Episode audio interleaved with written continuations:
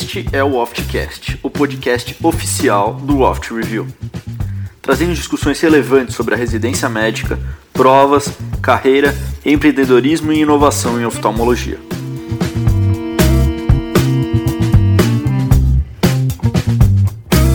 Bom dia a todos. Vem chegando o Natal, um ano extremamente difícil para todos nós, mas também, como a Natal é também um momento de não só olhar pelas coisas que foram difíceis nesse ano, também é um momento da gente pensar em devolver um pouquinho para o próximo do que a gente aprendeu e recebeu ao longo do ano tão difícil.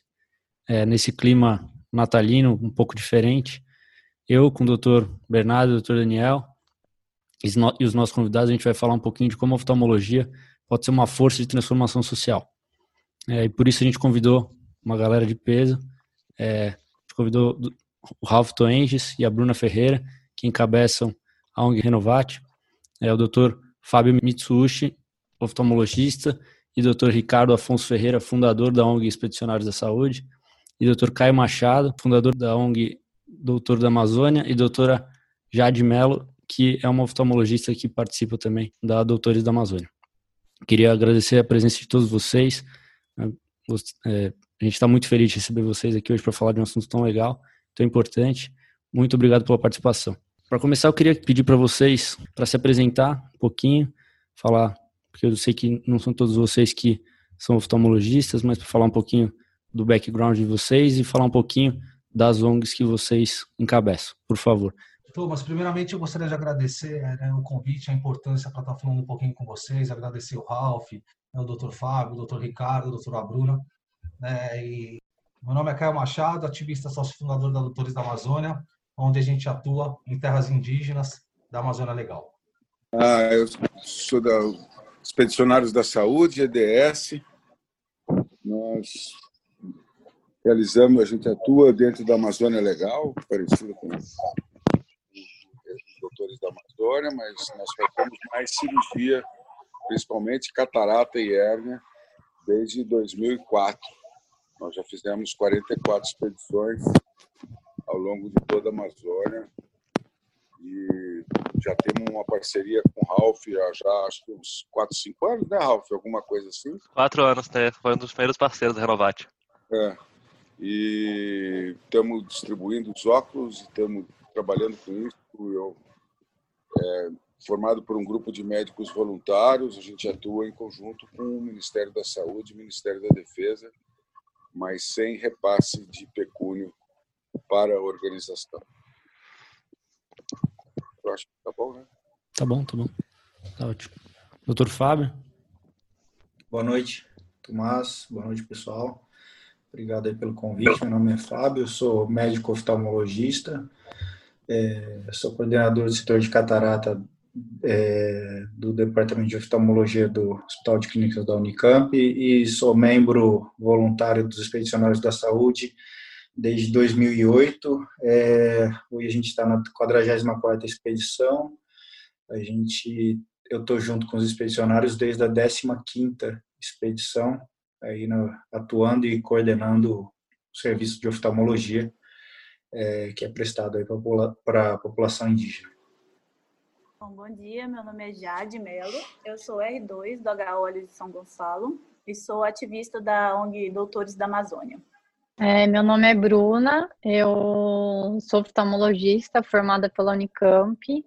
Hoje eu faço um fellow de retina no Canadá, na verdade, mas eu trabalho na ONG Renovatio desde o meu R2 e trabalhei junto à residência ONG e depois que eu terminei a residência fiquei seis meses exclusivo só pela ONG, trabalhando na parte de coordenação da ONG. Meu nome é Ralph Toenges, eu me considero empreendedor social, né? Eu não sou médico oftalmologista. Na verdade, eu formei em Direito, Economia e Administração ao mesmo tempo. E meu trabalho hoje, full time, é liderar a ONG Renovatio.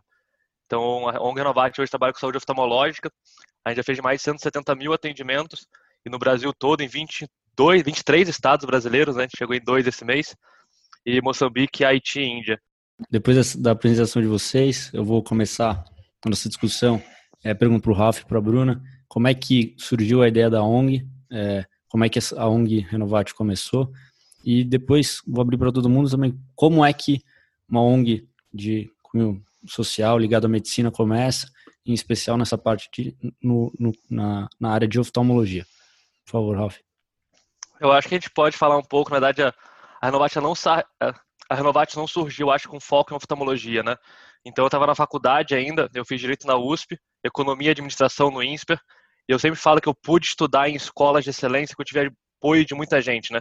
Eu fui bolsista da Fundação Estudar, fui bolsista do próprio INSPER, meu colégio, meu ensino médio pagou um ano da minha faculdade. Tinha uma da faculdade que eu tinha, uma, de forma, de certa forma, condição melhor, podia me dedicar, e eu queria retribuir para a sociedade as oportunidades que eu recebi. Então, eu juntei com um grupo de alunos da faculdade, eram 100% voluntários, ninguém da área da saúde, e decidiu que a gente queria criar um projeto de impacto social. E nisso eu ganhei um prêmio da Unilever, é, eu fui para o Mundial DENAX, DENAX é uma organização social, ele cria projetos em faculdades de impacto social. E eles, têm, eles criam times em várias faculdades no Brasil, hoje tem mais de 100 faculdades, tem um campeonato dessa organização a nível nacional, isso em 38 países, e tem um campeonato mundial. Em 2013 eu tive a oportunidade para ir para esse campeonato mundial, e lá eu conheci um alemão que inventou uma tecnologia, que é um óculos de grau de baixo custo, e ele falava que no mundo 680 milhões de pessoas precisavam de um par de óculos e não podiam pagar. Ou seja, 10% da população mundial precisa de óculos e não pode enxergar porque não tem dinheiro para pagar por um algo que foi lá, criado na década de na, no século em 1500. E ele levou aquele, país, aquele projeto para países da África e da Ásia, né? Então, Burkina Faso, Nepal, estava é, começando na Índia, Malawi, tinha alguma coisa na Bolívia. E quando eu voltei para o Brasil, eu vim estudar o problema, né? E quando a gente estuda o problema de divisão no Brasil, a gente vê que o buraco é muito mais embaixo. É, hoje, 71% dos municípios do país não possuem oftalmologista. Hoje, 42 milhões de pessoas precisam de óculos não sabem que precisam ainda. Eu acho que o mais grave disso ainda é que o maior motivo de evasão escolar, 22,9% de evasão escolar, está diretamente ligado a problemas de visão. Então, quando a gente viu esses dados, né, eu entrei em contato com o pessoal da, da Ondola Glass, que é essa organização alemã, propus para trazer esse projeto para o Brasil. Eles toparam, né, eles acreditaram no sonho, acho que três jovens que estavam na faculdade ainda, e naquele momento, eu não imaginava que aquilo ia virar minha vida, ser um projeto de faculdade, de fato.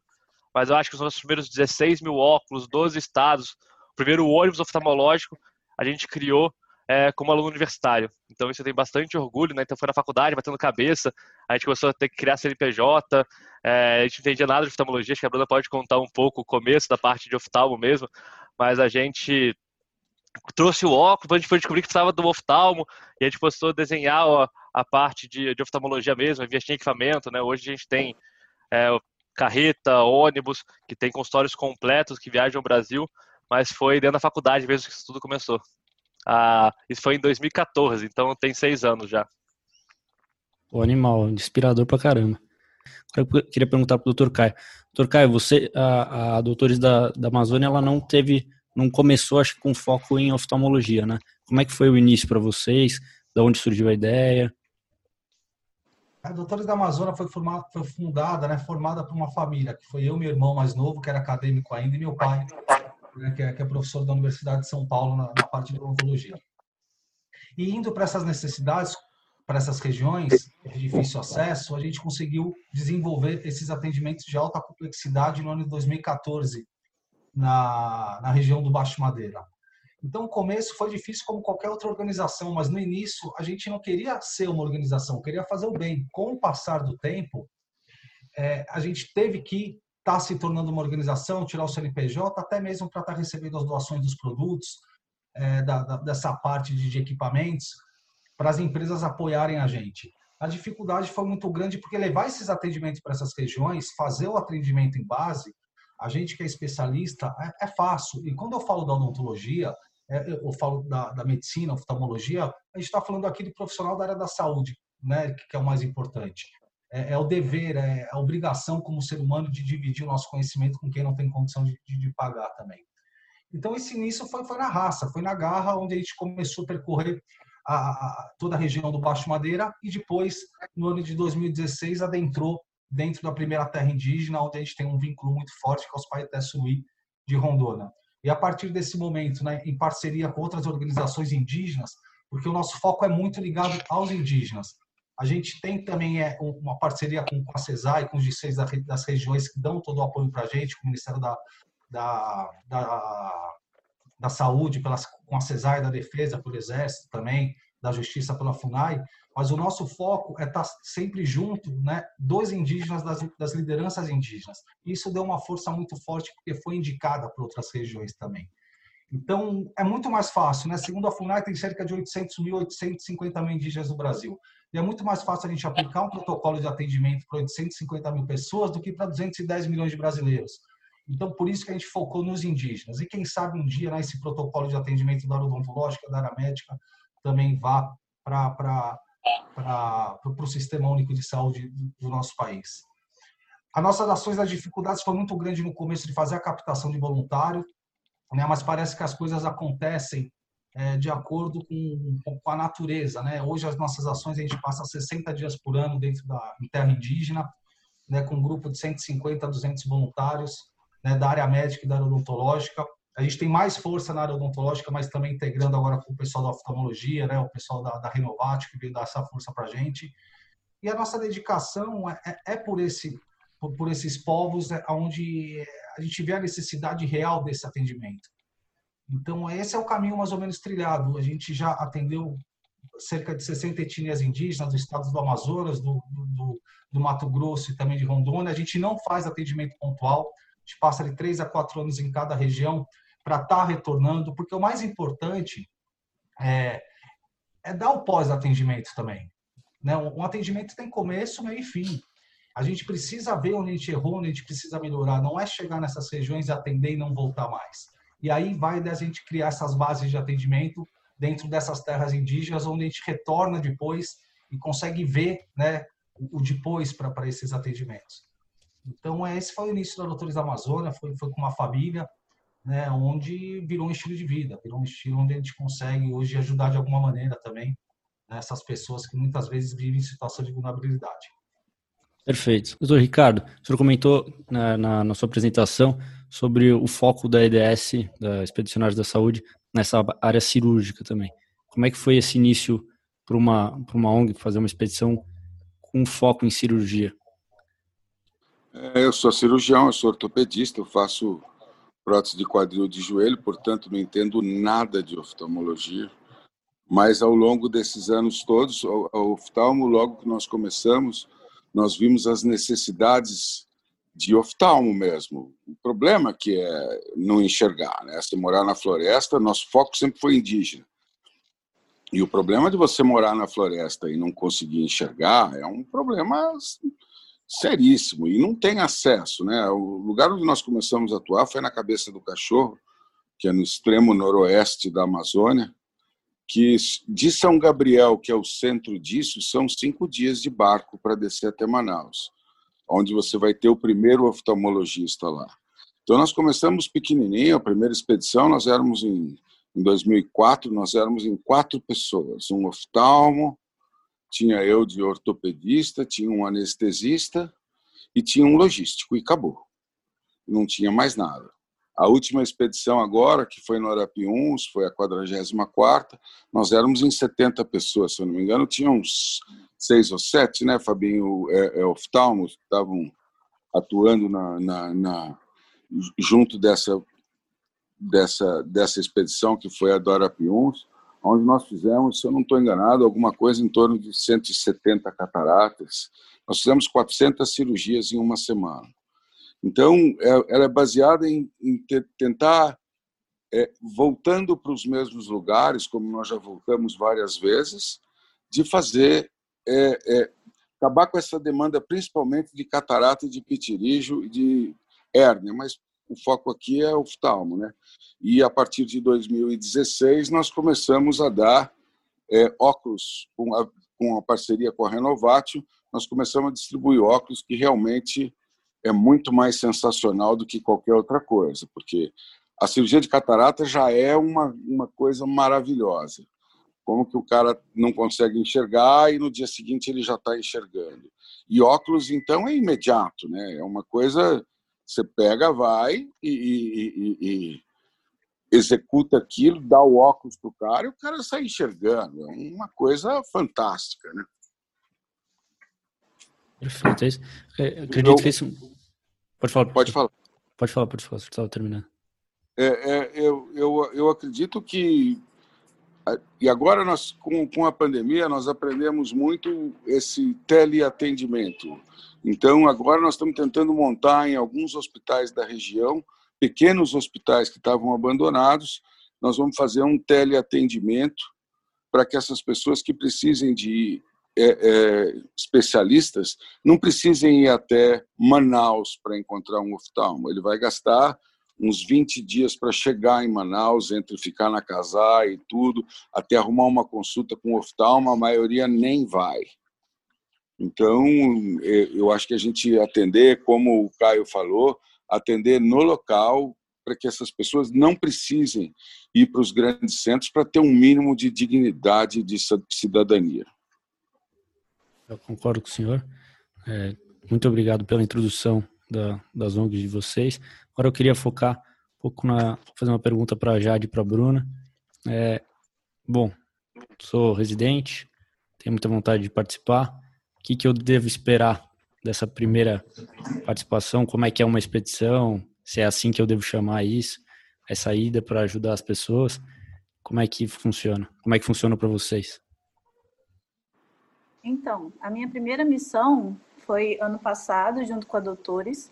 E assim, o, a oftalmologia na Doutores da Amazônia está dando seus passos. Então, a gente começou um atendimento muito básico quando eu era R1, que o material foi todo fornecido pela minha residência. Então, assim, a gente não tinha autorrefrator, a gente não tinha é, greens, a gente foi com uma caixa de óculos de prova, um oftalmoscópio, um retinoscópio e muita vontade. Então, assim, a nossa primeira missão foi bem difícil, porque o nosso conteúdo, a gente ainda era R1, então, assim, a gente sabia o básico, mas foi o suficiente para a gente ajudar muita gente.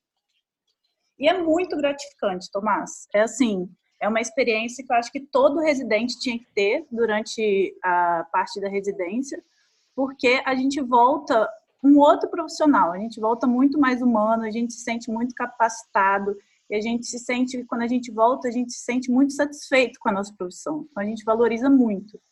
Então, assim, na minha opinião, tinha que fazer parte do cronograma da residência participar de projetos humanitários, assim. É, falando um pouco da minha experiência com a Renovatio, eu comecei a Renovatio quando eu estava no R2. Eu concordo assim completamente com a Jade, eu acho que mudou muito o jeito de encarar a oftalmologia. Porque, assim, muitas vezes a gente é médico, a gente chega no oftalmo, você tá meio perdido, é uma coisa muito específica, você não conhece nada. Então, você precisa aprender a examinar o paciente, você tá totalmente perdido. É, eu acho que eu, no meu final do R2 eu entrei em contato com a Renovate, eles entraram em contato comigo que eles tinham uma ação para fazer e a Renovate estava bem no comecinho, assim, acho que foi a primeira ação que a gente tinha um ônibus, tinha um consultório mesmo. E você chega lá, assim, o pouco que você sabe vai ajudar muito. Sim. Só de você, assim, geralmente na Renovate a gente tem voluntários para fazer a cuidade visual. Então você chega lá, você ensina, você ajuda eles a fazer a cuidade visual. Só de você fazer uma refração, você poder doar um óculos, às vezes uma pessoa que, por exemplo, muitas muitas vezes a gente vai em comunidade ribeirinha, assim, tem muita gente ligada a artesanato, que faz muita coisa visual ou mesmo visão para longe mesmo só de você poder fazer uma refração para ela, que é uma coisa assim, que na residência parece banal, lá a pessoa não tem acesso nenhum. Muita gente que gente que eu vi, eles nunca viram um oftalmo na vida. Muitas, muitas vezes a gente chega na comunidade, eles nem viram médico. Já teve comunidade que a gente vê que assim, paciente de 50, 60 anos é a primeira vez que vê um médico na frente, sabe? Então, qualquer coisa que você fizer, uma refração e você doar um óculos, você muda a vida da pessoa. Às vezes a pessoa fala assim, é muito gratificante as histórias que a gente ouve. Por exemplo, a pessoa vem e fala assim: Nossa, fazia 10, 15 anos que eu não costurava, eu fazia da minha vida costurar, sou rendeira e agora eu consigo fazer de novo, porque agora eu tô enxergando, entendeu? Então foi uma coisa assim que na residência você faz todo dia refração, você não dá muito valor naquilo, mas quando você tá lá na comunidade, um pouquinho que você faça, você já ajuda muito. Eu acho que isso é muito importante na residência, porque às vezes na residência você fala, nossa, estou aqui na R2, batendo cabeça, fazendo um monte de papel, só faço refração, não sei fazer nada, tenho que aprender a operar, tenho que aprender todas as drogas, tenho que aprender um monte de coisa nova, um monte de artigo.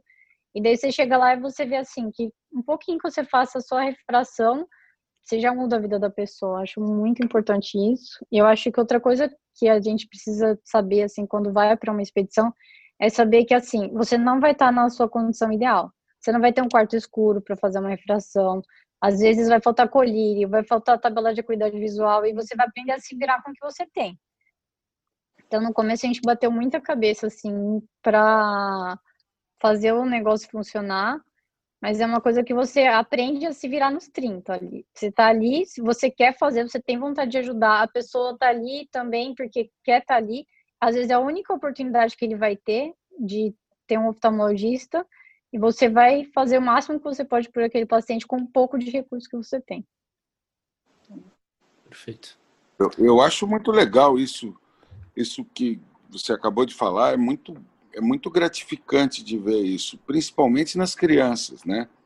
Quando você pega uma criança com miopia, com 6, 7, 8 graus, com 14, 15 anos, que nunca enxergou nada, e você pega, vai, mede, dá o óculos e ela sai enxergando, é uma transformação de vida, né?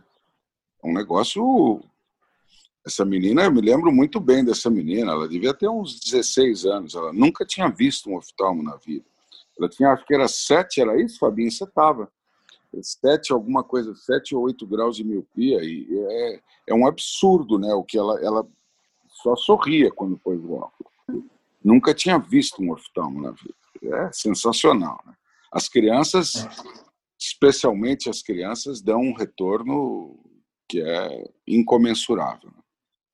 Né? É, acho que a gente, eu não tendo participado e, e tendo um pouco de fora, a gente pensa um pouco que precisa ser um, um algo mirabolante para as pessoas, é, para mudar a vida das pessoas, mas pelo que vocês estão falando e pelo que a gente vê também, é algo pode ser algo simples, né? Só você estar tá lá, dar o carinho e e, e, e aplicar um pouco do que você sabe para ajudar as pessoas já pode mudar muito a vida de alguém.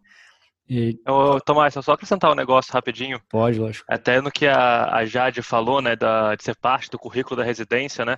A gente está em conversa com algumas residências hoje, inclusive uma delas protocolou isso no MEC para ação social ser parte, sim, do currículo da própria residência, né? A gente desenhou já, está começando a desenhar esse projeto na Renovatio, a gente fez um primeiro protocolo no MEC com uma residência específica para ver se vai florescer, né, se, se é aprovado, mas eu acho que é algo que deve ser replicado, né, deveria ser replicável pelo menos no Brasil inteiro. Né? Acho que eu vejo claramente como que a, a Bruna se desenvolveu e vários médicos nossos que vão residentes também se desenvolveram muito na, na atuação no campo, né? E acho que isso muda muito como profissional, né? E fora as histórias que aí, acho que o Dr. Ricardo e a Bruna falaram muito bem, mas é só dando esse adendo que a gente está trabalhando nesse sentido, Jade, e eu acho que faz muito, muito sentido o que você falou. Eu, eu acho que os residentes que vão participar, principalmente dessas ações todas, deveriam ser no último ano de residência. Eu não sei se é, é jogar um R1 no meio de uma selva dessa é a melhor ideia do planeta. Eu, eu acredito que eles devam construir um pouco de conhecimento antes de chegar nisso. Eu fico com a impressão de um R1 é igual os coitados médicos militares que terminam de se formar e jogam eles lá em Paris, em Guareté, em São Joaquim, e os coitados não sabem absolutamente nada. Como não, você... eu concordo. R1, Tem que ser no R... final da R2 R3, e com certeza. Aí. É. Quando, quando, quando, quando eu vejo, né, o Ricardo falando, também todo mundo falando, social, é, o final de tudo é, é, a mesma coisa, né? Eu acho, eu acho que, que acabou a conversa. Quando a gente leva uma ação dessa para o meio da floresta e nessas regiões de difícil acesso, acabou a conversa para o poder público. Dá para fazer. E é isso que a gente faz. A gente prova que dá para realizar um atendimento de um nível, né, com profissionais capacitados e dá oportunidade para essas pessoas que muitas vezes é, nunca viram um médico, nunca viram um atendimento. Então, eu acho que esse é o nosso papel como profissional da área da saúde, desenvolver saúde e mostrar para as pessoas que é possível, sim, realizar esse tipo de atendimento. No caso, a oftalmologia, que, que, é um, que é um atendimento que faz totalmente a diferença na vida de, desses, desses indígenas, enfim, de, de qualquer pessoa, e mostrar que dá para fazer. Né? Formar mais, eu acho que profissionais da área da saúde como seres humanos. Né? A essência da nossa profissão, a nossa profissão foi criada centenas de anos atrás para salvar a vida, não foi para ganhar dinheiro. Com o passar do tempo, virou uma profissão que, que ganha dinheiro. E quando eu falo isso, eu não estou querendo dizer que não é para não ganhar dinheiro. Sim, mas eu acho que eu não tenho. É, é, eu não posso guardar o meu conhecimento só para mim, eu preciso dividir ele de alguma forma. E quando a gente faz essas ações, desenvolve esses, esse tipo de atendimento nessas regiões, gente prova que dá para fazer. Né? Você pega o pessoal da oftalmologia, né, com, com os equipamentos portáteis, né, indo lá e fazendo, dando esses, esses óculos para os pacientes, eles mudam a vida. Vocês pegam o pessoal do IDS fazendo a cirurgia de catarata, muda quando esses pacientes não iam ter oportunidade. E isso graças né, a vocês, organizações assim, que fazem a diferença. Então, é, é eu tô, estou tô feliz também de estar participando com vocês, conhecendo o Ricardo, conhecendo o Thomas, né, a Bruna, né, o Ralph eu já conhecia, e estar tá trocando experiência com pessoas que vivem o que eu vivo. Né? Vocês vivem o que eu vivo, né? de, de maneiras diferentes, mas eu acho que o aprendizado tem que ser contínuo e, desenvolver saúde, desenvolver amor, esperança e colocar isso na cabeça dos futuros profissionais da área da saúde, porque são eles que vão fazer a diferença. Exato, perfeito, concordo com todos vocês. Pergunto, fazer a próxima pergunta para a Bruna e para Jade de novo. É, a gente fica na residência, foi o que a Bruna comentou, que você fica pensando em estudar, estudar, estudar, correria, prova, preciso melhorar nisso, preciso aprender a operar aquilo, não vai não dá tempo para nada. Como é que vocês acham tempo? É, eu tenho, é, eu, eu pelo menos tenho, particularmente tenho um pouco mais de dificuldade para me organizar assim, e aí você acaba falando, putz, não vai dar esse ano, ano que vem eu vou. Você fala, não, aí no ano que vem você fala, putz, esse ano também não, não consegui me. Como é que vocês fazem? O que, que, que você acha que tem que ser o foco, assim, que você tem que pensar e falar, não, vou separar esse tempo por aí? Como é que é? Como é que foi para vocês? Eu, eu, eu acho que o Fabinho podia responder isso. Ele foi a primeira vez como R3. R2. R2. Pode começar então, professor, doutor Fábio. Eu, eu tive minha primeira, meu primeiro contato com trabalho social ainda foi na, na faculdade, né? E sempre foi por opção. Então, quando eu, eu ouço, eu só queria fazer um adendo aqui, né? do que vocês estão falando. Em certa parte, eu, eu discordo da, da necessidade da gente incorporar atuação social é, nesses moldes dentro da universidade, porque ela depende muito do perfil da pessoa se embrenhar para uma condição como essa, por exemplo, de selva, né? Pessoas aí que eu já convidei e participaram e eu vi muito sofrimento nelas, né? É, em atuar, em acampar, em, trabalhar, como a Bruna falou, em situações aí de adaptações extremas, às vezes. E, por outro lado,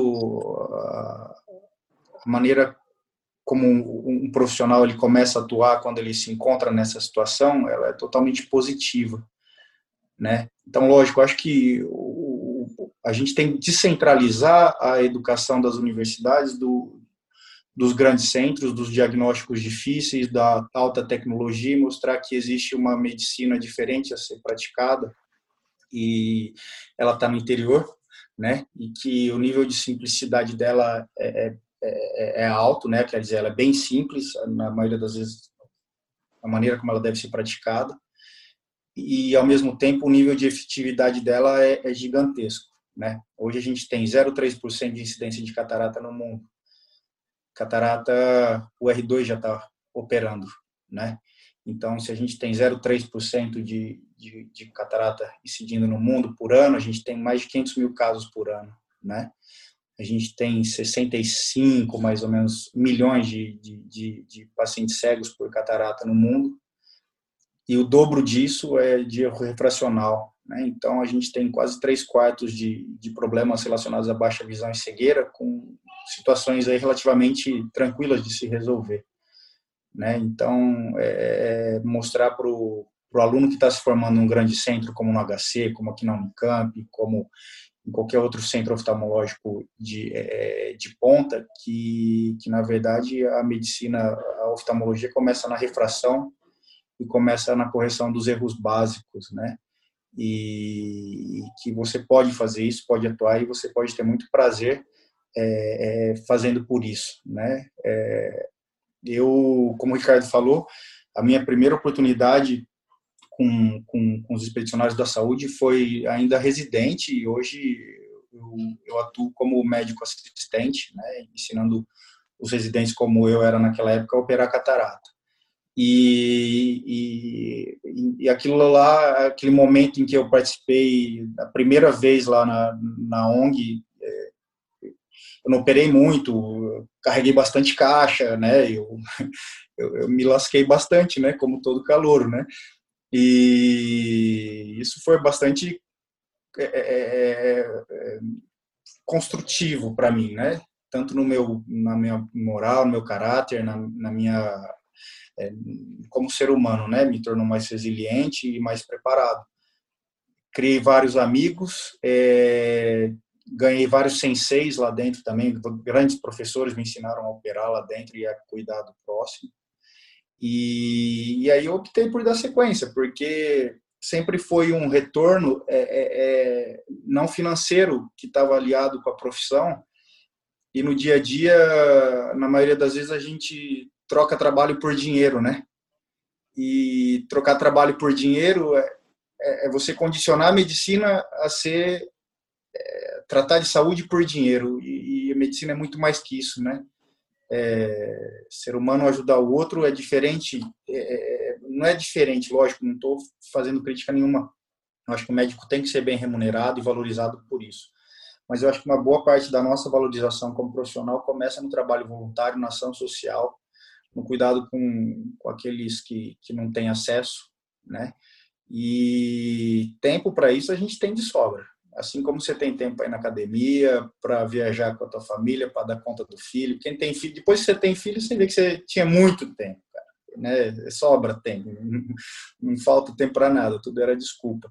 Então dá tempo de estudar, dá tempo de cuidar da família, dá tempo de, de trabalhar, né? É, a gente faz quatro, cinco expedições por ano, né, Ricardo? Que é, em loco, né? É, que duram em torno de sete a dez dias cada uma delas. É, eu já cheguei a fazer quatro expedições por ano. Isso me é, é, é, se a gente transformar em número, é um mês em área indígena, né, no ano.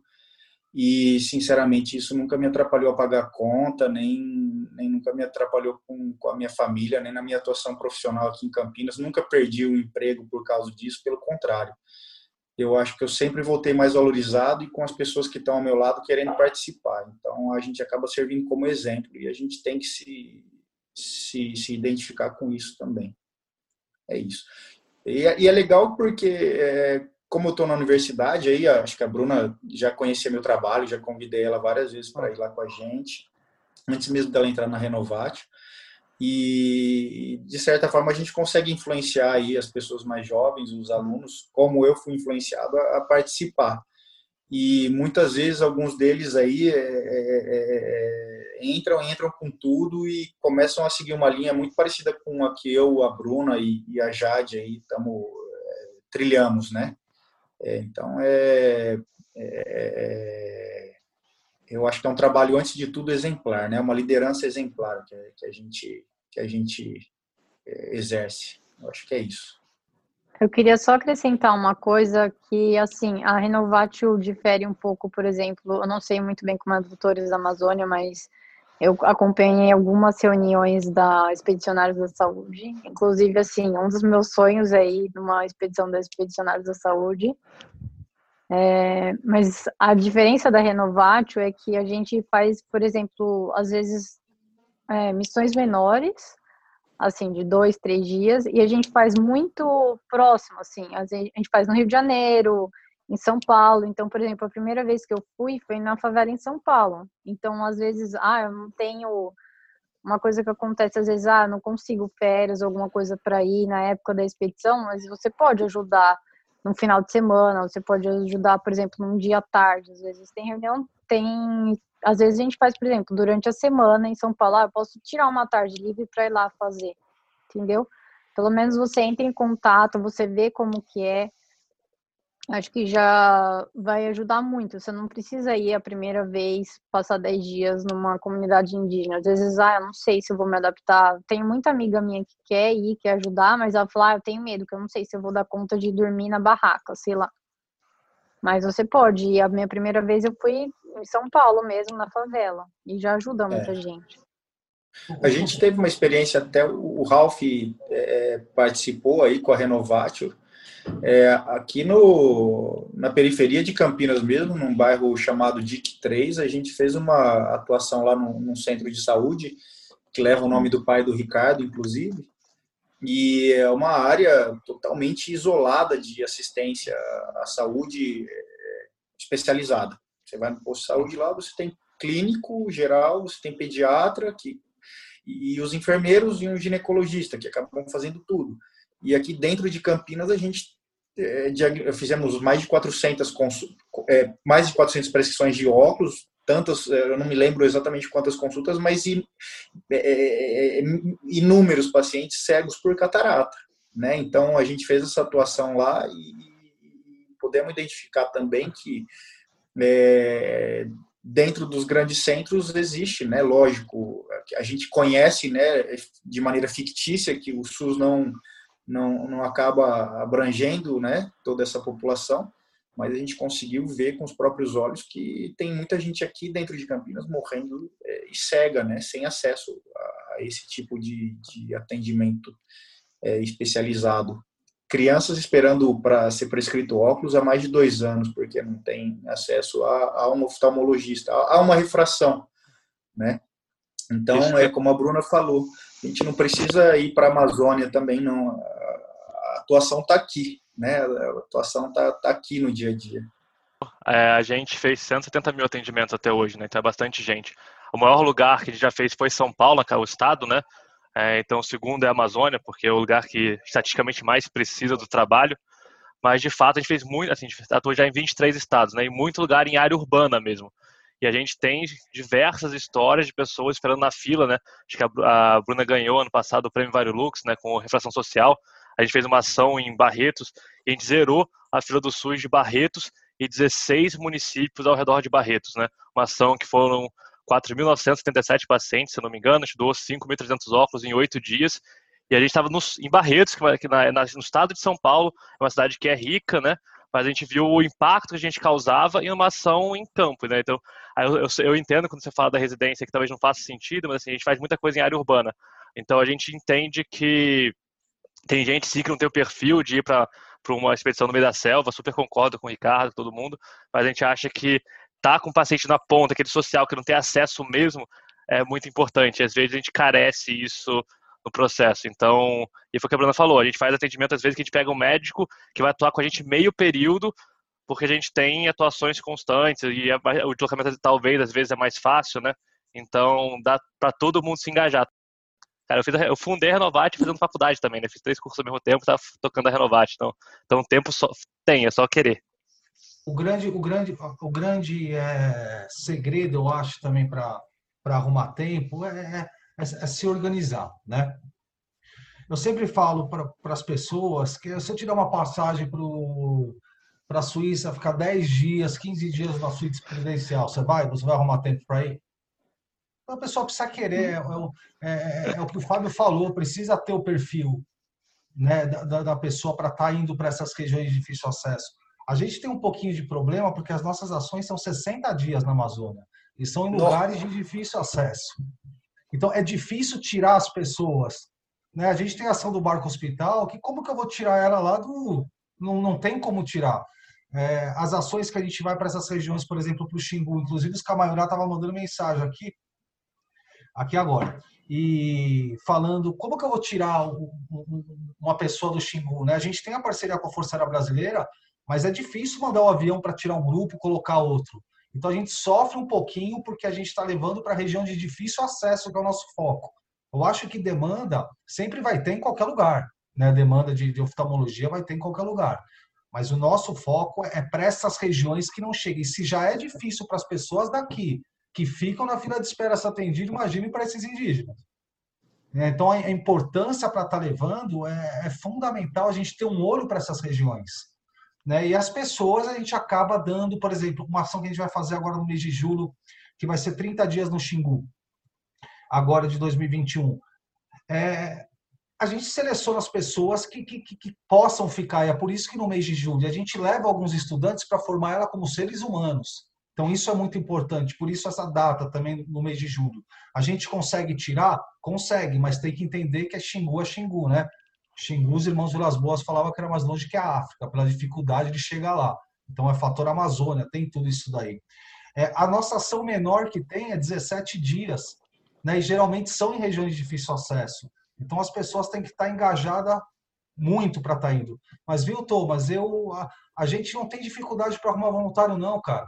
Isso deixa a gente muito feliz. A gente tem uma fila de espera de 800 médicos e dentistas para estar tá querendo ir, cara. Então, é, isso me deixa muito feliz como ser humano, né? Que vê que existem várias pessoas querendo se doarem para estar tá indo para essas regiões. Né? E sorte também que eu conheci a minha esposa indo para a Amazônia, porque eu não sei se ela vai ficar comigo 60 dias lá, né? Então, é, é para estar tá levando também é, é pra, esse foco de região de, de difícil acesso a esses atendimentos né? Porque a oftalmologia, Ralf, vai ter meu, demanda que não vai parar. Eu acho que precisa multiplicar isso, cara. Né? E, e sobre a formação do profissional né, acadêmico, eu não sei muito como funciona a médica, R1, R2, né, que eu sou, eu sou endodontista, é, eu acho fundamental formar como, formar como ser humano. Mas é o que o Fábio falou também, não dá para levar assim para a região de difícil acesso. Porém, o Ralf falou que as ações da Novatio, a maioria, são é, períodos menores em regiões de fácil acesso. Exato. Então, acho sim que dá para engajar nisso. Inclusive, a minha primeira missão foi com a Renovatio, aqui em São Gonçalo. A gente Exato. fez a parceria desde o primeiro ano com a Doutores da Amazônia. E aí a gente trabalhou nessa parte urbana em São Gonçalo para conseguir os óculos para levar para a Amazônia. E aí foi a minha primeira missão foi com a Renovatio. E aí, em seguida, com a Doutores da Amazônia. Você conseguiu tirar 60 dias da residência aí? Então, no meu caso, a minha residência, ela valoriza muito projeto social. Então, quando eu decidi que era uma área que me interessava, era uma coisa que eu queria participar durante toda a minha residência, durante toda a minha formação como médica, eu montei todo um projeto junto com a Doutores da Amazônia e levei para o meu chefe falei quais eram os, os meus objetivos com aquilo, que era um programa sério, para onde a gente ia, qual, a, quais os povos que a gente ia ajudar. E aí o que ficou acordado na minha residência, então isso vai variar muito para cada programa e para cada um, foi que metade da, da, da missão eu levaria como uma parte do programa médico. Então, se fossem, forem 15 dias, é, uma semana seria por pela minha residência e uma semana eu teria que tirar das minhas férias. Então, assim, para mim foi um acordo excelente, porque acaba que eu vejo que minha residência abraçou a ideia e também que eu tenha eu tenho tempo disponível para ir. Mas eu só consigo ir em uma missão por ano. Mais do que isso, a minha residência não me libera e não não tem condição mesmo, porque a gente sabe que querendo ou não, todo dia a gente está aprendendo alguma coisa nova e gente, eles precisam da gente do serviço. Então, é uma missão por ano até o meu R3. Depois disso, aí a gente vai crescendo. E, e, esses 60 dias, viu, gente? Pelo amor de Deus, não é direto, porque não tem família que aguente, né? 60 dias longe. São divididos né, em três, quatro etapas que a gente faz. E, e, em ações que a gente consiga tirar os voluntários. Então, é esses 60 dias agora, por exemplo, vai em abril, julho, final do ano e mais alguma.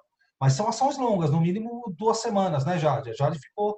Porque Sim. tem o tempo de você chegar antes também, né? Não é. Eu não estou contando Sim. o tempo de atendimento. Todo um deslocamento é, é muito complicado. E falando em, em, deslocamento, logística, doutor Ricardo, como é que funciona toda essa parte de logística para de uma expedição, ainda mais com vocês que, que tem o foco na área cirúrgica, como é que é levar os equipamentos, como é que funciona tudo isso e como é que essa logística mudou esse ano. Não sei se vocês fizeram expedição esse ano por causa do Covid. Tem alguma previsão de como é que ela vai mudar no futuro? Por favor. É, é, a essência dos expedicionários é que a gente possa deixar os cirurgiões à vontade, os oftalmos à vontade para poder trabalhar em paz. Então, nossa essência é criar logística para que esses profissionais possam executar a sua medicina da melhor maneira possível, tentando sempre atingir altos padrões. É, a logística nossa é, é, o que é fundamental, porque nós usamos, é, nós fazemos tanto as coisas por nossa própria conta, com parcerias com transportadoras, são 18 toneladas de equipamento. Então, isso é um barco enorme e depende para onde você for, porque tem lugar onde o barco não chega, então você vai ter que fazer de avião, tipo o Iuareté ou locais remotos, o Crispim, onde o Fabinho foi. É, é, você tem que criar as condições, a logística, porque transportar 18 toneladas desde Campinas, alguma parte vai de caminhão, uma parte vai de avião, depois tem locais onde até helicóptero é usado para transportar esses equipamentos. E, e, tem que criar toda uma logística. Nessa expedição do Crispim, por exemplo, as distâncias mais longas entre as aldeias chegavam a mil quilômetros. Então você tem que criar toda uma logística de aviões médios, grandes e pequenos, helicóptero, barco, barco grande, barco médio, você tem que criar uma logística para que quando esses profissionais cheguem, eles, é, eles vão poder trabalhar. Geralmente, quando eles chegam, são sete dias cirúrgicos, mas quando eles chegam, já tem dois dias e meio a três dias já pronto para começar a fazer as cirurgias. Eles chegam de tarde, eles saem normalmente na madrugada daqui, pegam um jatinho, vão para Manaus ou para Santarém, não sei, depende de qual expedição e depois pegam um avião pequeno e vão para essa região. Quando eles chegam, a IDS já montou toda uma estrutura, inclusive vão médicos antes para já fazer a seleção, quais são as cirurgias que vão ser feitas. Porque esses profissionais são de alto custo, eles têm que ser eficientes, absolutamente eficientes no que eles vão fazer. É, por isso que a gente consegue fazer tanta catarata, porque existe um atendimento anterior aonde Primeiro a gente encontra com as lideranças, pergunta para eles se a gente pode fazer a expedição lá. Depois nós vamos capacitar os profissionais de saúde locais da CESAI, como é que eles vão fazer o diagnóstico de catarata, de pitirismo e de hérnia. E depois, antes que essas pessoas venham para o local onde a gente vai criar a expedição, nós mandamos os nossos profissionais uma semana antes que eles fazem uma super seleção para que só venham para o local onde a gente vai fazer a expedição os que realmente precisem ser operados. Nós levamos óculos de presbiopia para essa quando a gente faz esse atendimento inicial, a gente leva os óculos de presbiopia e distribui entre esses locais, esses hubs que são instalados para que a gente possa fazer essa seleção final. Com relação à pandemia, é, nós paramos completamente, nós não fizemos nenhuma expedição no ano de 2020, com medo de espalhar a pandemia mais ainda do que estava acontecendo. Primeiro, nós construímos um hospital de campanha aqui em Campinas, de 122 leitos, com pressão negativa, e doamos para o município de Campinas, e, ao mesmo tempo, montamos 260 enfermarias por 10 estados na Amazônia, baseado na oxigênio terapia. E foi isso, e com um atendimento à distância, onde os profissionais de lá, a gente se comunicava com eles, fazia grupos de zap zap ou de qualquer outra coisa de internet para educar essas pessoas de como fazer essa oxigenoterapia. Isso nos ensinou muito, porque agora nós estamos montando esses hospitais sem ir para os grandes centros, onde nós podemos diminuir a remoção dessas pessoas que têm que ir para os grandes centros para ser atendidos. Então, é, é, nós estamos pensando quando que nós vamos fazer a próxima expedição. Provavelmente lá para junho, julho. Eu estou tentando um acordo agora, acabei de me comunicar. A Pfizer é uma parceira grande nossa, já, sei lá, sete ou oito anos, e eu estou pensando em como é que nós vamos fazer alguma coisa que a gente pudesse, dentro desse hospital onde nós vamos reformar que foram doações daquela Avaz e daquela Niatero, que doaram para a gente para fazer essa reforma. que nós vamos ter que vacinar essas pessoas. Nós não podemos reunir essas pessoas e contaminar e depois espalhar tudo. É parecido com malária. Quando a gente faz uma expedição, sempre tem um posto, todo mundo que chega é testado para malária. O cara deu positivo para malária, vaza, some daqui. Não queremos espalhar isso para o resto, do, pro resto da, da, daquela região toda onde a gente vai atuar. Então, essa pandemia nos reensinou, nos fez nos reinventarmos para que a gente possa, é, é, primo non nocere, né? É, primeiro, não vamos fazer mal para os outros, vamos, vamos, vamos tentar ajudar essas pessoas da melhor maneira possível. E as doações das organizações de vocês geralmente são vêm de grandes empresas ou de pessoas físicas mesmo? Começou, começou pequenininho, é, é, como eu já havia falado antes, nós não recebemos nenhum tostão do governo, zero. Então são todas doações. As pessoas físicas é muito pouco. O brasileiro tem uma baixa cultura de doação, mas as empresas cada vez mais estão apresentando um cunho social. Então, a indústria farmacêutica e, e hoje, depois da pandemia, junto com a pandemia, vieram é, fundações internacionais que começaram a querer nos ajudar. Eles chamam a gente de les enfants terribles, porque nós não temos muita, é assim, nossa burocracia é bem baixa, é fazer, não é ficar filosofando, nem procurando é, resolver problema. Vamos fazer, vamos fazer. Não tem que ficar pensando. Como nós já fizemos essas 44 expedições, então a gente conhece cada um desses lugares e como é que vai ter que ser essa logística, como é que a gente vai ter que se comportar e conversar com as pessoas para saber o melhor que a gente pode fazer. Eu acho até falar acho que de recurso também, né? Até porque acho que isso é um passo, um passo importante da Renovat. Né? A Renovat é diferente um pouco da, das organizações. A gente tem hoje 30 funcionários full-time que trabalham para a gente, né? Então, que executam as ações no campo, que estão, então, assim, a gente, a gente é foca, as pessoas que trabalham com a gente são focadas no, nesse trabalho de full-time, né? Então, a gente, a gente capta recursos de grandes empresas, em sua maioria, né? 84% do nosso recurso, ele é de empresas. Então, hoje a gente tem é, os três grandes planos de saúde, Sul América, Mil, Unimed, a gente tem Hydrogazil, XP, Bank of America, então várias empresas, Sky, eu posso ficar citando aqui diversas empresas que apoiaram a gente, né? A gente não recebe recurso livre, né, que é uma doação direta, a gente desenha projetos com essas empresas de atendimento, um exemplo, com a Sky, com a AT&T Foundation, a gente desenhou um projeto para atender todas as crianças da rede pública municipal de Jaguariúna, a gente fez a triagem nas 14 escolas, fez a consulta, entregou o óculos e é um projeto que consegue gerar resultado e consegue que o nosso time seja viabilizado também, né? Então, a gente também nunca recebeu recurso público até hoje, né? Então, assim, 0% de recurso público. Hoje eu começo a questionar um pouco se faz sentido ou não ter parcerias maiores com o poder público, até para aumentar a escala do atendimento. A gente não consegue.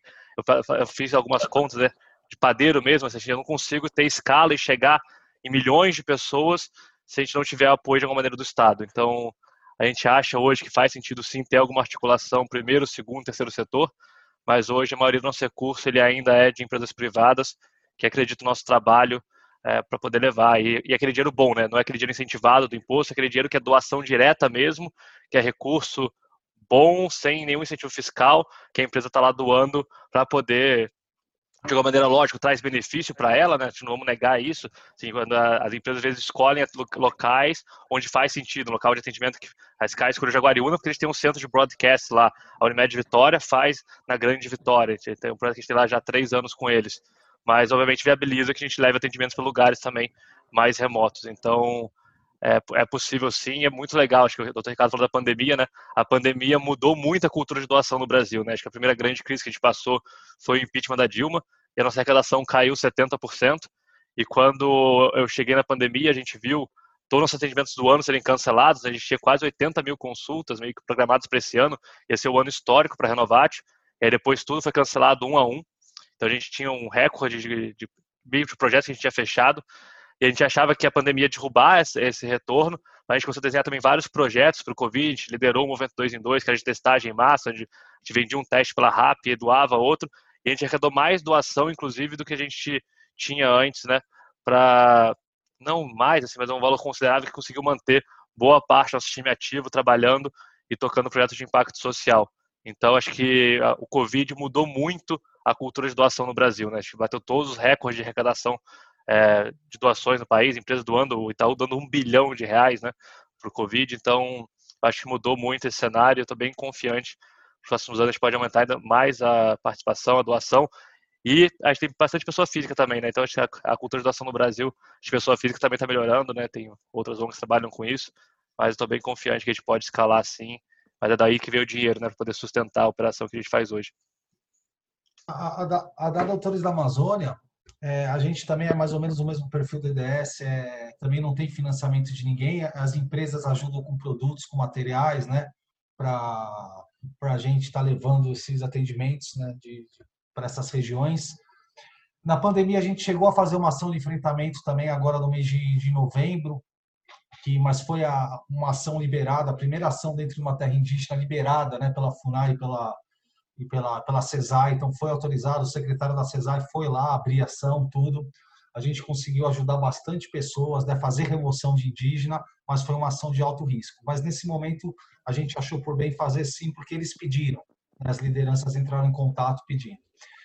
É, a gente arrecadou também, né, teve alguns apoios do Grupo Carrefour, Colgate, Protex, onde a gente tem esses apoios de, de equipamentos. O, o Grupo Carrefour com, com uma doação para a gente fazer máscaras, onde a gente repassou o dinheiro do Grupo Carrefour para mulheres que sofrem violência doméstica de, em periferias fazerem a, máscara para a gente estar tá mandando para os indígenas.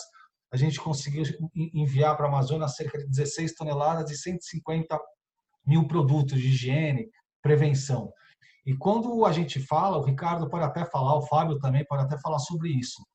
Quando a gente faz é, uma arrecadação aqui em São Paulo, e quando a gente leva para uma região aqui perto, até mesmo para uma comunidade, é uma coisa. Mas eu quero ver colocar esses equipamentos né, nessas regiões, nessas terras indígenas, onde às vezes é 4 mil, 5 mil quilômetros de distância.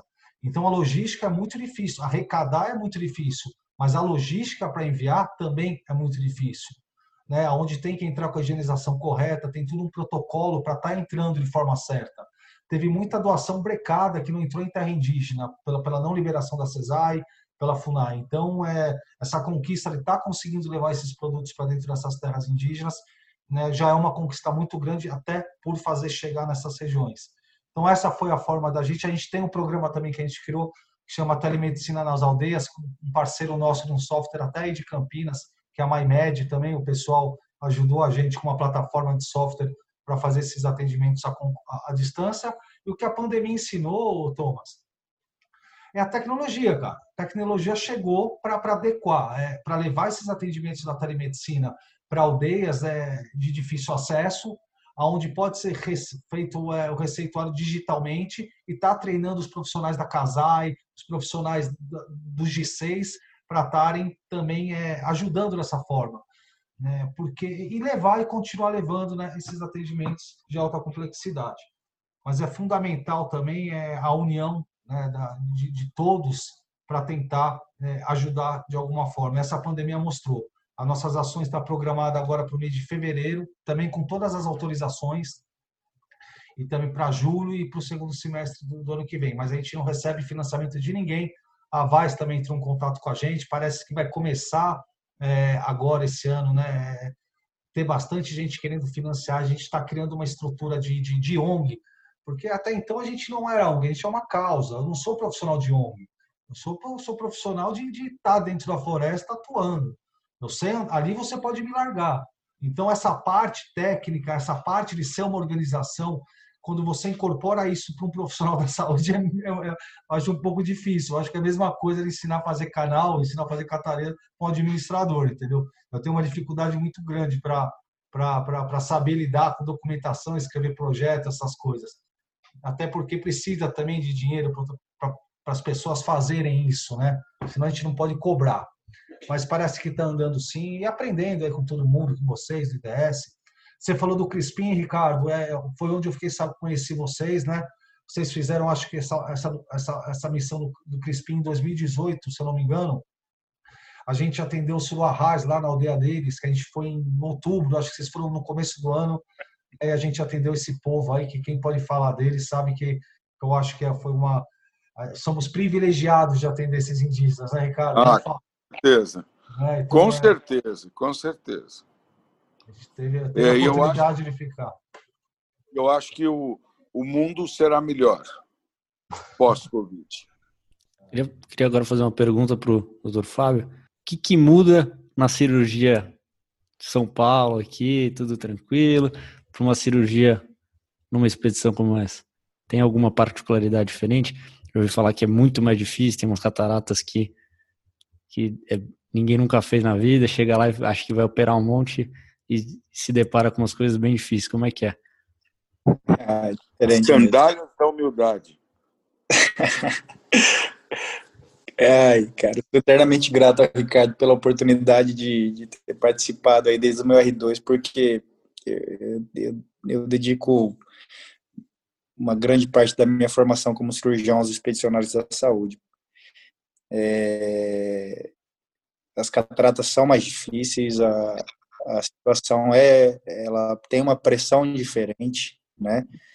Você tatua, tá atuando com uma, uma população é, com diversas fragilidades, é, com acesso complicado, é, você não tem uma retaguarda de retina na maioria das vezes, é, e enfim, e a única é, oportunidade na vida, talvez, daquele senhor lá voltar a enxergar, né? Então, na real, é um paciente como qualquer outro, né?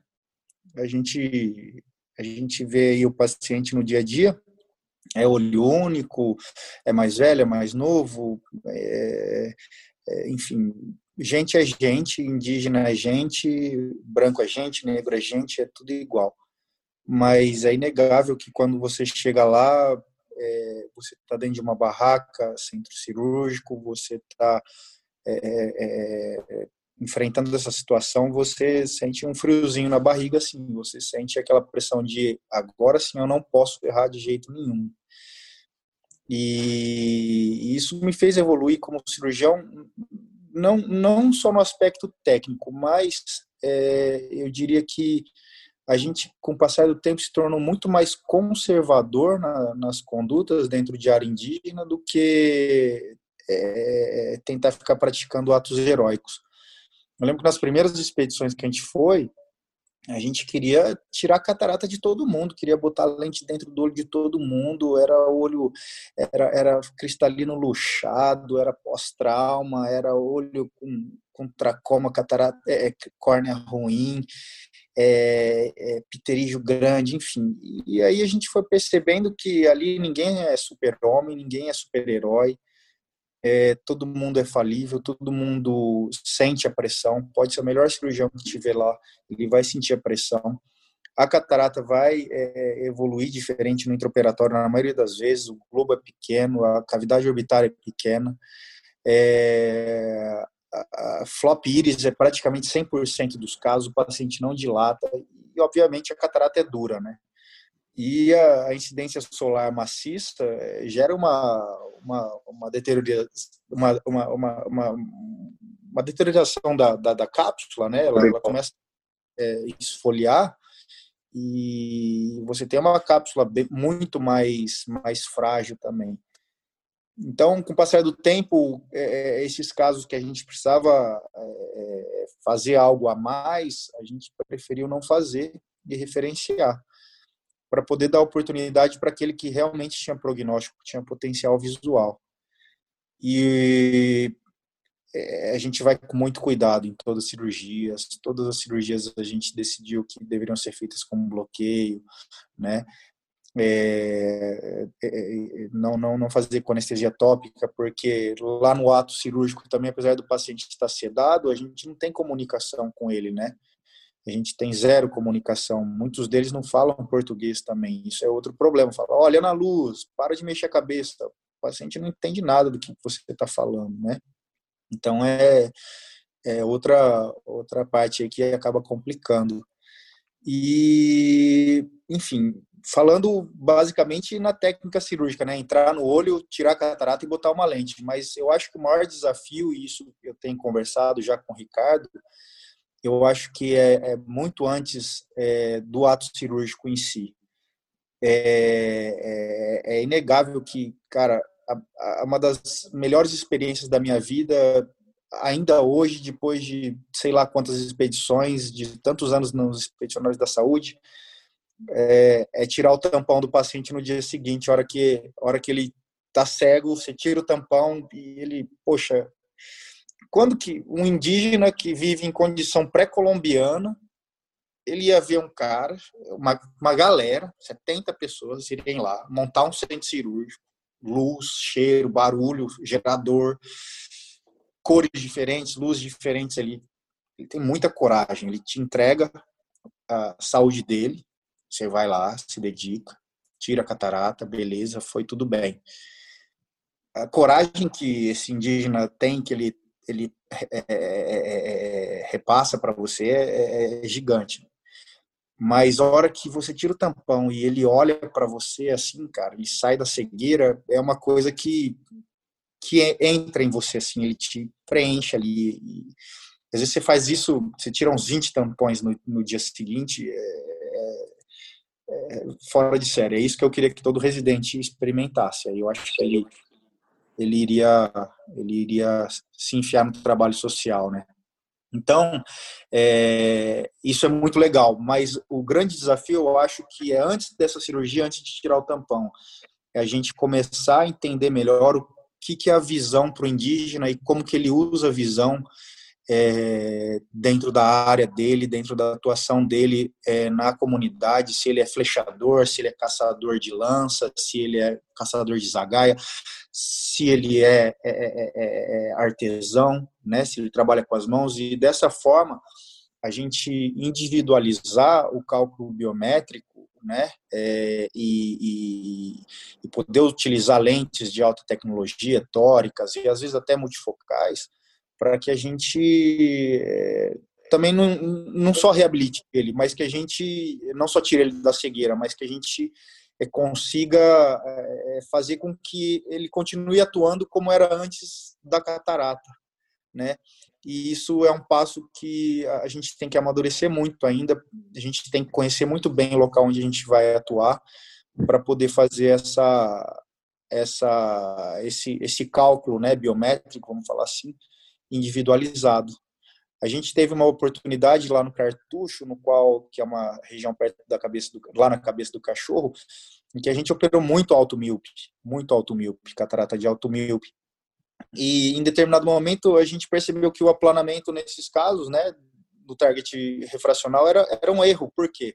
Porque esse paciente ele não sabia flechar ele porque a vida inteira eles foram mil eles são míopes, né? Então se eu eles a grande parte da população é míope, eu vou lá e aplano, é, esse paciente ele perdeu toda a função social, profissional dele depois da, da catarata. Lógico que ele foi reabilitado, mas ele ele não consegue mais atuar. Então aí a gente começou a perceber que vamos deixar eles eles míopes, porque eles pescavam melhor com zagaia, que é uma é uma pesca de visão intermediária e curta distância, e, e do que flechar, porque para flechar você tem que ter visão de longe, né? Então acho que o grande desafio da cirurgia de catarata hoje, eu acho que não é nem mais, desculpa, minha cachorra latiu, é, não é nem mais o, a cirurgia em si, lógico que ela é desafiadora, é fantástica, mas a gente entender a visão da população é, eu acho que hoje é o grande desafio. E só para só terminar o que, que o Caio falou aí, né? E o Ricardo, é, a gente costuma falar aqui que a nossa função como oftalmologista é muito fácil, é só chegar e operar, só chegar e prescrever. Sem a logística, meu, não, não dá para fazer nada. Eu acho que o grande trunfo dos expedicionários está é, tá baseado na logística. A logística é, ela é, é, fantástica, é algo surreal. A minha, minha atuação ela é só chegar e operar, comer, dormir e operar. E o resto tá tranquilo, né, Ricardo? Muito obrigado, Fábio, das suas palavras. É, o, o Bernardo, nosso, nosso colega aqui, ele, ele, ano passado ele participou também de uma expedição cirúrgica. Comenta um pouquinho aí, Bernardo. É um prazer estar falando com vocês aqui. Eu fiquei mais calado nesse episódio, deixei a galera que tem mais experiência com, né, com essas iniciativas de ONG falarem mais. É, mas eu tive a oportunidade de participar no passado com os médicos da Floresta de uma ação em Roraima, né, médicos da Floresta que é a ONG do Dr. Celso Takashi. A gente foi para Boa Vista e conseguimos fazer cerca de 200 cirurgias de catarata, algumas algumas dezenas de cirurgias de pterígio também. E eu compartilho né, dessa essa visão aí que o doutor Fábio falou. Realmente é uma das coisas mais gratificantes do mundo você tirar o tampão do paciente no dia seguinte e ver que ele fica muito satisfeito, muito grato com aquele trabalho que você fez. E realmente participar de uma expedição dessa é a medicina na sua essência, né? Você tá ali na, vestindo toda a sua humildade, conversando com um paciente que às vezes nem te entende direito, mas você mostrando a sua empatia, ele, ele fica muito grato ali pelo que a gente faz. E quanto às cirurgias, realmente é isso que foi falado, né? Pelo menos na minha experiência, quase todos os pacientes têm cataratas rubras, dilatação ruim ou flop iris e pseudesfoliação, diálise anular, então é tudo às vezes meio combinado. Às vezes é melhor realmente ser mais conservador, às vezes a gente, pelo menos na nossa expedição, quando era muito complicado, a gente preferia às vezes fazer uma uma extracapsular, às vezes, ou uma intracapsular, porque você não, não quer correr o risco de ter uma complicação né, e o paciente precisar de uma vitrectomia ou uma evolução para uma ceratopatia bolhosa, mas é, realmente são casos desafiadores, mas o todo todo cuidado com o paciente no pós-operatório é tão gratificante quanto a cirurgia em si. Perfeito, animal. Eu queria perguntar para vocês, existe algo ainda, eu vou focar um pouquinho na oftalmologia mais do que no geral, que ainda é difícil de levar para as pessoas que não têm muito acesso? Eu acho que eu... sempre vai faltar. É. Você achar que você está bom demais, você tem que estar tá com algum problema. Porque sempre tem como melhorar. Sempre, sempre, sempre. Mas eu digo assim, doutor, eu digo, falta alguma, assim, por exemplo, a gente consegue levar cirurgia de catarata, a gente consegue levar é, refração, tem alguma coisa que os senhores acham que ainda a gente não consegue, tem mais dificuldade, precisa mudar alguma coisa para a gente conseguir tratar essas populações que, que são mais carentes? Ou... Eu acho eu que acho... ninguém fez retina, né? Bruna, pode falar. É, eu acho que assim, a, a Renovate a gente não faz parte cirúrgica, por enquanto, um dia a gente tem vontade de fazer, mas eu acho que uma, alguma, os pacientes que eu vejo assim, a, a maioria a gente consegue prescrever óculos e dar óculos, mas alguns pacientes que a gente vê, às vezes você não consegue resolver o problema por um problema de acesso, por exemplo, glaucoma, que a pessoa precisa fazer precisa fazer consultas tipo repetitivas, que a gente vai precisar fazer um, ai, como é que fala isso? acompanhamento. Acho que os, as doenças que precisam de acompanhamento é mais difícil, porque geralmente as ações que a gente faz são ações pontuais, às vezes a gente volta, assim, um ano, dois anos, mas é difícil o paciente que precisa de acompanhamento. Por exemplo, eu já vi paciente com glaucoma, daí eu explico. A ideia, às vezes, o paciente, o familiar traz aquele paciente, o paciente é cego dos dois olhos, com glaucoma avançado. E daí eu tento explicar, esse paciente precisa de colírio, porque ele tem uma doença que aumenta a pressão do olho, mas às vezes ele nem sabe o que é colírio. Então, acho que a coisa mais difícil hoje é paciente que tem doença crônica que precisa de acompanhamento mesmo ou doenças mais graves. Aqui é mais raro a gente acabar vendo doença mais grave, por exemplo, descolamento de retina, doença oncológica, são poucos. Mas eu acho que glaucoma, por exemplo, ou doenças que precisam de acompanhamento constante, acho que isso é o maior desafio hoje. Talvez com a telemedicina a gente consiga melhorar mais essa questão. É que nem vocês e comentaram. Vai, e, aí, e, aí, e aí vai a importância, né, que, que eu acho que é, que é, que é fundamental, né, da, da, qualidade do atendimento. Tá? É, é, não só nessas regiões de difícil acesso, mas como nas regiões, nas ações pontuais também. Então, a parte que, que, que precisa ser focada é a parte né, de cada vez estar se aperfeiçoando mais a fazer o melhor. Né? Porque o acompanhamento é difícil mesmo, quando tem um volume grande de óculos. É, é, é difícil fazer o acompanhamento para tantas pessoas, enfim. E quando eu, eu, eu, foco nessas regiões de difícil acesso, que é a minha região, que é a minha área, precisa mais ainda. Porque muitas vezes é, pode até prejudicar se não for feita da forma correta, porque eles não têm para quem recorrer. Né? E é como o Fábio falou, é, no, no, começo chega lá, dá vontade de, de chegar fazendo um monte de coisa, Né? Eu também era assim, Fábio, e hoje em dia a gente não quer muito, não foca muito em número. A gente foca em qualidade do, do que vai ser feito o serviço, até porque esses pacientes, será que a gente vai ver algum dia de novo? Né? Então a orientação é, precisa ser feita de forma adequada, precisa perder tempo para orientar, para falar, porque eu acho que é a parte de aperfeiçoar, porque a Renovat, pelo que, pelo que eu vi né, da, da tecnologia que eles têm, é, eu não sei até que ponto pode existir algum um tomógrafo né, para levar, para ver, para avaliar. Fica inviável. Já tem, eu acho, uma tecnologia ali, né, uma facilidade de dar oportunidade para esses pacientes muito grande. Então, o foco principal onde pode aprimorar, na minha opinião, é, é cada vez estar tá melhorando a qualidade dos atendimentos. Eu acho que posso até acrescentar um pouco até do que pegar o gancho do Caio, né? Ano passado eu voei muito, né? Então acho que eu fiz 113 voos e muitos deles foi para viajar para buscar o que há de mais inovador hoje em tecnologia para a saúde oftalmológica, né? Então fui para Israel, fui para alguns países da Europa buscando, é, visitando startups, visitando empresas que estavam desenhando soluções para a saúde oftalmológica. Algumas delas a gente trouxe para o Brasil, a gente usa de forma experimental, né? Então hoje a gente, e aí obviamente a gente usa o aparelho que nosso, depois testa também obviamente no aparelho tradicional, né? Mas a gente é, hoje eu cada vez fico mais é, esperançoso, né? Que a tecnologia vai mudar vai permitir levar muito acesso à população, né? Então assim, a gente vê hoje soluções, né? É, aí obviamente existe um, um tema de polêmica, mas até refração subjetiva por smartphone, a gente consegue ver inteligência artificial ajudando, apoiando em diagnóstico, então eu vi muita coisa acontecendo fora do mundo, muitas dessas coisas ainda muito incipientes, né? Mas eu acho que a tecnologia hoje vai ser um grande aliado é, da gente, ah, eu, eu boto assim como profissional de saúde, né? Não que eu, mas assim, a gente trabalha com saúde para apoiar no diagnóstico, apoiar para a gente levar cada vez mais é, atendimento para os lugares mais remotos, né?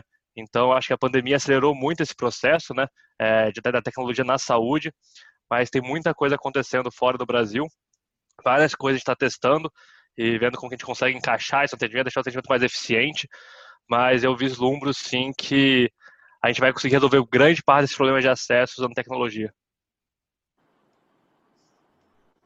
Para terminar, como é que faz para participar? Vocês têm, se seleciona o voluntário tem que ter, tem que estar formado há muito tempo, ou entra no site, se cadastra, como é, que funciona?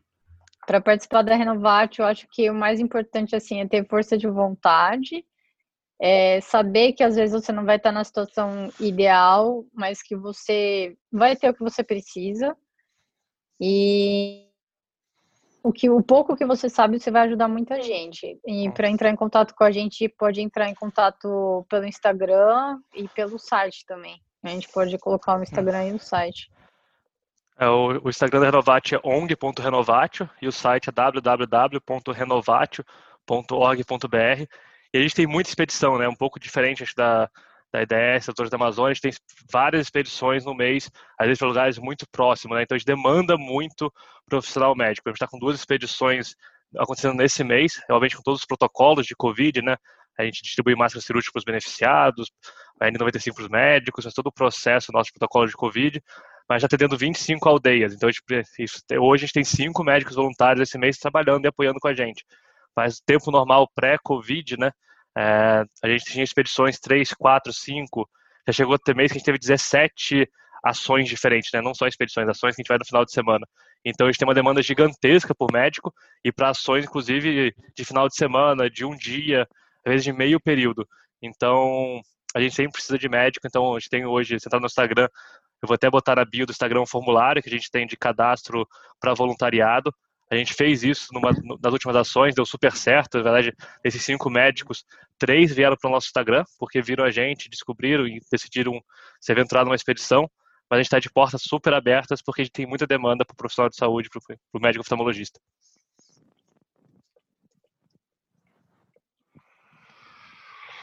Eu, eu, eu acho eu, eu, nosso site é o www.eds.org.br. É só entrar e se cadastrar, falar com a gente para ver o que, que a gente pode fazer. Nós pretendemos fazer sete ou oito expedições esse ano de 2021. As grandes expedições só acontecerão provavelmente final de junho, julho, mas agora no primeiro semestre a gente já vai ter expedição dentro de Pari Cachoeira, dentro desses hospitaizinhos, pequenas expedições. É, é, é, só se cadastrar, vai ter entrevista com alguém. O Fabinho acho que vai poder falar melhor do que eu. É, a gente, é, Instagram é EDS, tá? EDS Brasil Underline, e tem a EDS do, do Facebook também, né? É, não precisa, apesar do nosso DNA ser cirúrgico, não precisa ser cirurgião de catarata, de pterígio, o melhor cirurgião do mundo para participar, pelo contrário. Eu acho que é fundamental é ter força de vontade e saber que a expedição não é só lá na Amazônia, não. A expedição é aqui em Campinas, é em São Paulo, é atuando no dia a dia, é, compondo a rede aí, atuando é, de maneira presente, né, ajudando com a força de trabalho na organização pré e pós-expedição, né, é, trazendo ideias. Enfim, é, a expedição é a ponta do, do iceberg. De 70% da, da atuação, ela, ela acontece aqui em Campinas, aqui no, no dia a dia, né? É, e um pouco é lá na Amazônia mesmo, né? Lá é para para fazer o que precisa ser feito, mas a organização aqui, a logística, é, é a maior parte da, da atuação e tem que e o voluntário tem que ter disponibilidade para isso, né? Acho que isso é, é fundamental. Na parte na parte da Doutores da Amazônia, é, como a nossa organização está situada aqui na cidade de, de, de, São Paulo, a gente faz cerca de três reuniões anuais, porque para ver o perfil do participante, é, para orientar ele sobre, sobre as atuações da Amazônia. Então, a gente faz a primeira da seleção, a segunda, depois também selecionando, e a terceira do, dos, né, do, do, dos que vão atuar em campo. A gente costuma falar que geralmente não é a gente que escolhe, graças a Deus a gente tem uma demanda muito grande de pessoas querendo ir. Eu acredito que, que também todas as organizações, principalmente por ser fator Amazônia, né, vários profissionais da área da saúde querem conhecer também. Mas é, a gente costuma falar que não é a gente que escolhe, porque é muita gente mandando mensagem. A gente fala que, é, que por algum motivo essa pessoa vai ter que estar lá naquele momento né, que o Caio não decide nada, o pessoal da diretoria não decide nada, por aquele por algum motivo essa pessoa vai ter que estar lá naquela hora para estar ajudando. Então entre em contato lá no Instagram nosso, que é Doutores da Amazônia, né, no nosso site www.doutoresdamazônia.org.br. Manda mensagem, a gente responde também do jeito que dá, manda um e-mail. E geralmente a gente fala que as pessoas que vão são aquelas pessoas chatas. Eu acho que a pessoa chata tem tem vantagem em tudo, porque de tanto insistir, tanto mandar mensagem, a gente acaba pensando, fala, vamos resolver, vamos levar, né? Ela está muito dedicada, muito disposta, está indo. Então, é, são né, três ações, quatro, de três a quatro ações, totalizando 60 dias por ano em todas essas ações, sendo que a gente, em algumas regiões, consegue tirar. Né? Então, a gente faz grupo, como a Jade. A Jade só foi no barco hospital, que foi 13 dias. Então, geralmente, a gente chega em Rondônia, faz o barco hospital, volta, vai para outra região, eu acabo ficando em todas, mas é, a maioria dos voluntários não conseguem ficar em todas. Então, gente, eu acho que é isso, é, é ter esse perfil de, de, de, querer ajudar de alguma forma, é descobrir que, que, que, a paz, né, que, que a felicidade está tá, tá muito perto da gente, está fácil de chegar, é só tentar ser voltado um pouquinho né, para ajudar os outros. Eu não quero que vivem da maneira que eu vivo, passando 60 dias lá, vivendo o meu dia a dia envolvido né, numa organização, mas faça alguma coisa perto de vocês por alguma pessoa que, que precise, tá? Thomas, eu vou, vou acabar pegar também o gancho para encerrar, já dar o tchau para todo mundo. Eu quero né, a, a, agradecer você pelo convite, tá? parabenizar a IDS pelo prêmio da Folha de São Paulo que eles ganharam agora. É um motivo de muito orgulho para outras organizações que trabalham dentro de, de terra indígena, porque a gente sabe a dificuldade que é. Eu não conheço eles pessoalmente, vocês pessoalmente, mas com certeza o sangue é parecido, o sangue é mesmo, porque para viver dessa forma né, tem que ter raça, tem que ter garra, né? Parabenizar também o Ralph pelo prêmio Forbes dele, também é um orgulho para o nosso país aí de estar entre os 15 maiores jovens né, formadores de opinião. Então eu acho que a gente está muito bem servido. Você conseguiu juntar uma turma boa, viu, Thomas? Eu quero, quero agradecer o convite de todo mundo e espero ter somado de alguma forma. E saibam que é uma honra para Doutores da Amazônia estar conversando com vocês. é, e a gente está aberto para poder colaborar e ajudar da melhor maneira. Tá bom, gente? Um grande abraço para todo mundo. muito obrigado a todos vocês. O trabalho de vocês é brilhante. É, só tenho a agradecer pela presença de todos vocês. Nesse, a gente, para os nossos ouvintes, vai ser o, o nosso último episódio do ano. É, foi muito especial esse, esse ano fazer esse, esse, essa, esse podcast para vocês. É, agora a gente vai focar um pouquinho na parte da revisão para a prova do CBO, que foi onde tudo começou com o podcast. E é isso. Muito obrigado mais uma vez a todos vocês. Quarta que vem tem mais, a gente começa a parte de revisão. E espero ter, com esses, com esses episódios desse ano, ter ajudado um pouquinho aos ouvintes e ter, junto com essas conversas que a gente teve com pessoas bastante especiais, é inspirar um pouquinho vocês. Valeu, muito obrigado. Obrigado a você. Tchau, pessoal. Tchau, tchau. tchau gente. Super obrigado, obrigado Tomás. Foi um prazer. Tchau, gente. Muito obrigado, viu? Obrigado. Tchau, tchau, Parabéns para todos aí. pessoal. Tchau. Valeu.